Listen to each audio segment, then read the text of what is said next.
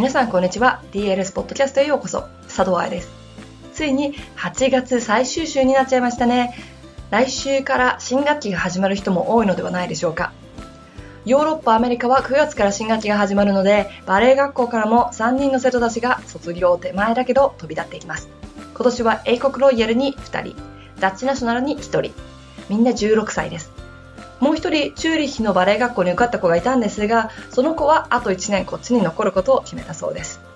理由は、今のバレエ学校の方がしっかりとレッスンできそうだから。オーディションもチョイスなんですよね。学校がオファーしてくれたものと自分が合わなかったら、例えば先生との相性やクラス数だとか、宿泊場所、奨学金だとかも含め考える必要があります。どこでも受かったらいいやではダメなんですよ。結局自分が上手になるための環境を探してるわけだからそれを他人任せにしたら自分の成長も自分の夢も他人任せになってしまう。日本の子たちは留学したいどこでもいいから留学させてっていう子たちが多いんですが日本から多くの日本から多くのダンサーが育っていることを見ても海外に行けば海外に行けさえすれば上達するという考えはやめましょうよ。さて今日は先週のポッドキャストの続きで、ポワントで踊るって立つだけじゃないのよという記事のパート2を見ていきます。最近、ポワントばっかり考えてるからみんなが飽きてないといいんだけれど、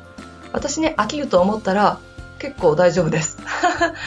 ポワント、ダンサーの足、マニアな部分なので話してるの大好きです。では、本文に行きましょう。ポワントで踊るって立つだけじゃないのよ。その2、立つだけじゃないポワントテクニック。前回、ポワントで立つということは、ポワントで踊るということは踊るということではないですよとお話ししました。そしてその理由を説明するために、まずはポワントで立つということを分析してみました。今日はその続きで、立つだけじゃ踊れないというところを見ていきます。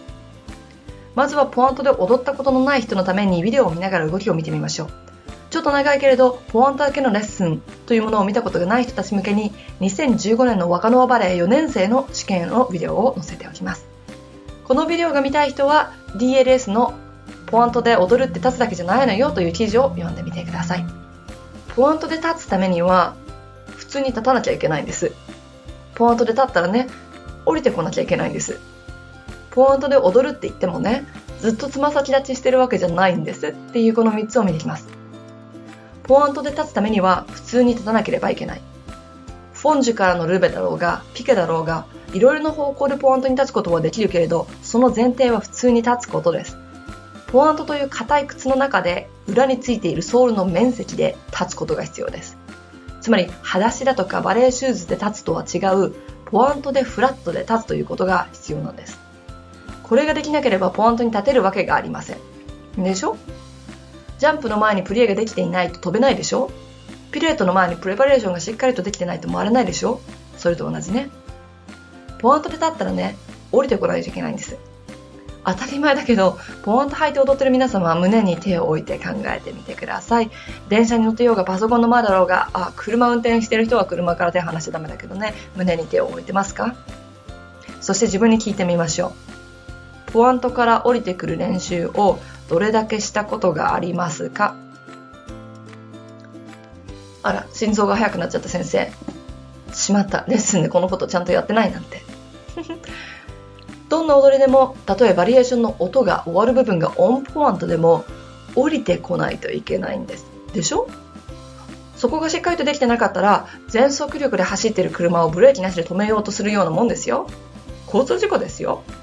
ちょろちょろ走ってるなんてレベルじゃなくって、高速を全速力で走ってるイメージです。前回考えたように、ポワントで立つってすごくエネルギーのいることなんだから。死にますよ。ああ、もちろん、踊ってては死にませんけどね。怪我しますよ、確実に。ポワントで踊ってもね、ずっとつま先立ちしてるわけじゃないんです。ということは、ツナティノステップを含め、歩くとか走るとかそういう部分の練習も必要なわけです。それに加えて、ポワントシューズになったからといってジャンプしないでいいわけでもないし、ポワントになったからこそ、より強く伸ばさなければいけないジェスチャーレッグだとか、空中でのポワント、つまりつま先を伸ばす動きも練習しないといけないですよね。これら3つの点がしっかりとできてないとポワントで踊れません。しかもこの3つの点はポワントで踊り始める前にできていなければいけないんです。つまりセンターに来る前に。だってポワントに立つ前立った後ができなければ今日お話ししたようにただ立つっていうところとポワントから降りてくるというところができなければ安全に踊れるわけないでしょそしてずっと両足を地面につけてるわけではないからつま先が地面から離れる練習もしないといけないわけお話ししたように硬いシューズの中に伸ばすってやつ。なのでねポワントに憧れてる皆様ポワントポワント上達を考えてるダンサーたちポワントはただ立てばいいだけじゃないんですってちゃんと覚えておいてくださいね。アクセル踏めば車の免許が取れるわけじゃないんですから。年齢が幼いまま焦ってポワントを履くことの危険性はもうお話ししてました。ポワントに憧れてるみんな素敵に踊ることを考えながらパート1とパート2でお話しした部分を練習してくださいね。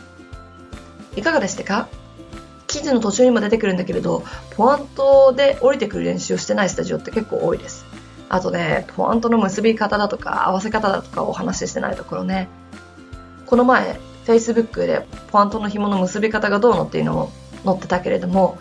ポワントの紐を少女結びにしようか肩結びにしようか関係ないんです。ただ首のどの位置で巻くかっていうところやポワントのリボンがどこから来てるかとかっていうのは怪我予防に関係するので覚えてなきゃいけないところ。結び方なんかあんま関係ないです。確かにプロにフィッティングしてもらうというのはいいことですがそれだと他人任せになってしまうというのも事実よ。例えば留学先で先生にシューズを変えなさいと言われるダンサーってとても多いです。学校の床に合わないだとか美しくないだとかシューズの色が作品に合わないとか。最初にもお話ししましたが自分の成長を他人任せにしないようにするにはできるだけ自分で勉強しておくことが大事です。つまり当シューズのフィッティングもできるだけ自分で勉強しておいた方がいいわけ。DLS がそのお手伝いになっていたら嬉しいです。ということで今週のポッドキャストはここまで。また来週足についてマニアにお話ししていきましょう。ハッピーランシング佐藤愛でした。